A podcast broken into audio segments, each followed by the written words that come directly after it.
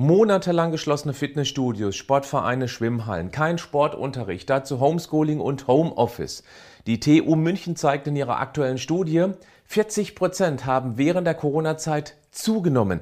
Durchschnittlich über 5,5 Kilo. Das ist für einen so verhältnismäßig kurzen Zeitraum ein Rekord. Und sehr bedenklich, insbesondere auch deshalb, weil Übergewicht den Shift Richtung Risikogruppe macht. Ich zeige dir, was du jetzt tun solltest, um nicht nur den Überschussmatsch wieder loszuwerden, sondern auch, um dann schlank zu bleiben.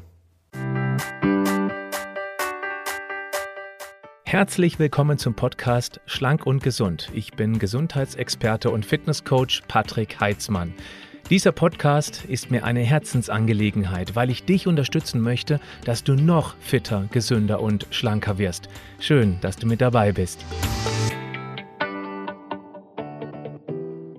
Schau dich um.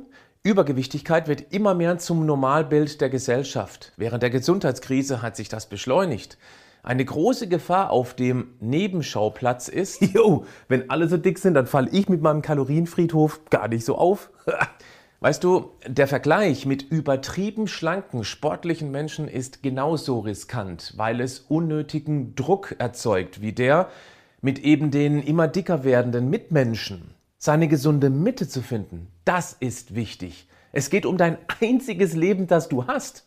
Und eine gute Grundfitness mit nicht zu viel extra Matsch in der Keksschürze macht nicht nur dein Immunsystem schlagkräftiger, weil es nicht so sehr durch sogenannte stille Entzündungen permanent abgelenkt wird, sondern es ist auch ein unbeschreibliches Lebensgefühl, wenn nicht nur Essen als Lebensinhalt dient. Du solltest auch auf keinen Fall ernährungstechnisch alles auf den Kopf stellen oder jetzt anfangen, jeden Tag Sport zu machen, wenn du bisher eher der Bewegungslegastheniker warst. Zu viel auf einmal wollen ist der größte Anfängerfehler überhaupt.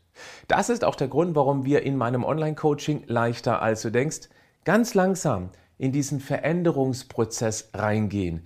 Wir verändern dick und langfristig krankmachende Gewohnheiten sozusagen im Zeitlupentempo. Und das geht auch, während wir uns um die ganzen anderen Herausforderungen im Privat- und Berufsleben kümmern müssen. Wenn du magst, schau mal auf den Link in den Show Notes. Da gibt's mehr Infos dazu. Ob du zu denen gehörst, die in der Krise zugenommen haben? Ich weiß es nicht. Du bist aber jetzt hier noch mit dabei, scheint dein Thema zu sein. Was genau zu mehr kuscheligen Kilos geführt hat, ist laut dieser Untersuchung der TU München unterschiedlich. War es die Anspannung, der Stress, die Angst, ob dich das Virus erwischt und sehr krank machen kann? Oder deine Arbeitskraft nach der Krise überhaupt noch benötigt wird? Angst ist ein Dickmacher. Weil zum einen angstauslösende Stresshormone den natürlicherweise nebenher laufenden Fettstoffwechsel ausbremst und auf der anderen Seite das gestresste Gehirn nach seinem Lieblingsbrennstoff Zucker verlangt, um mit diesem höheren Stresslevel irgendwie zurechtzukommen. Schwierig, hier direkt nutzbringende Tipps zu geben, welche die Angst schnell und spürbar reduzieren könnte und auch in der nächsten Phase der Pandemie fernhält. Zwei Tipps aber, die sich bewährt haben. Wer sich täglich über die Nachrichten informiert und Schreckensnachrichten immer wieder aktualisiert, mehrfach täglich präsentiert bekommt, wird immer einen gewissen Stresslevel fahren. Warum nicht mal einen Versuch wagen und für erst einmal nur eine Woche konsequent jede Form von Nachrichten vermeiden? Ich bin sicher, du bekommst alles für dich Relevante ganz schnell aus deinem direkten Umfeld mitgeteilt, ohne Nachrichten unbedingt schauen zu müssen. Teste es einfach mal, tut gut, wirst du schnell merken. Das zweite, kümmere dich um dich selbst. Du kannst dich auch außerhalb irgendwelcher Krisen um deine Gesundheit kümmern und mach eben nicht den Fehler, zu viel auf einmal verändern zu wollen. Wie wäre es einfach mal nur Wasser zu trinken? Eine ausreichende Menge davon? Oder spazieren gehen statt Tagesschau? Oder mittags einen Salat mit selbstgemachter Soße dazu, vielleicht eine Gemüsepfanne? Und sehr wirkungsvoll zwischendurch mal konsequent nichts essen, gar nichts, einfach mal die Klappe halten. Das ist lieb gemeint. Es geht darum, dir selbst zu beweisen, dass du in der Gestalterrolle bist. Und damit raus aus dieser Opferhaltung.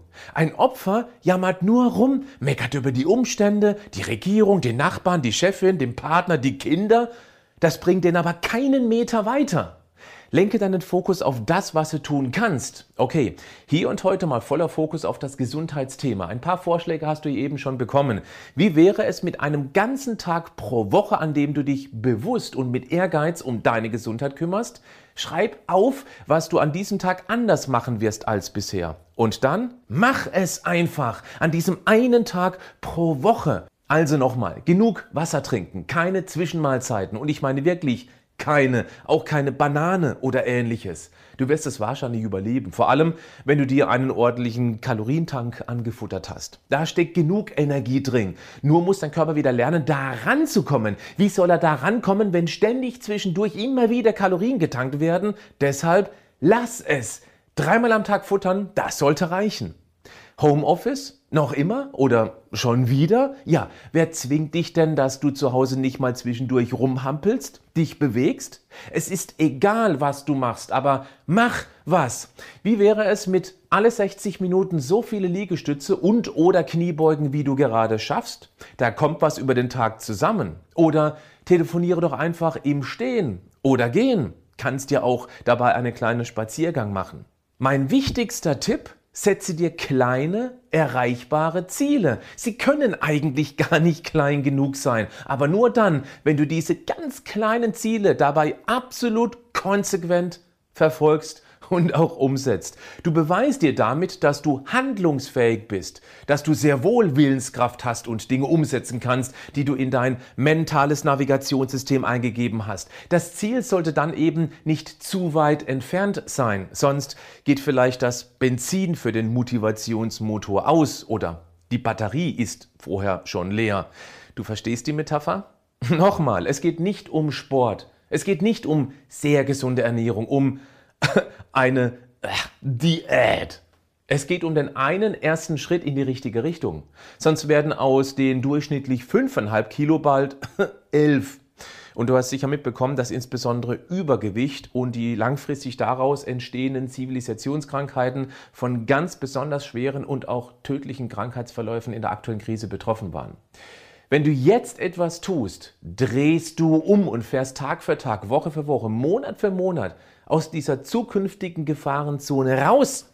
Damit ist die Chance groß, dich beim nächsten Virusangriff souveräner bzw. weniger ängstlich zu fühlen.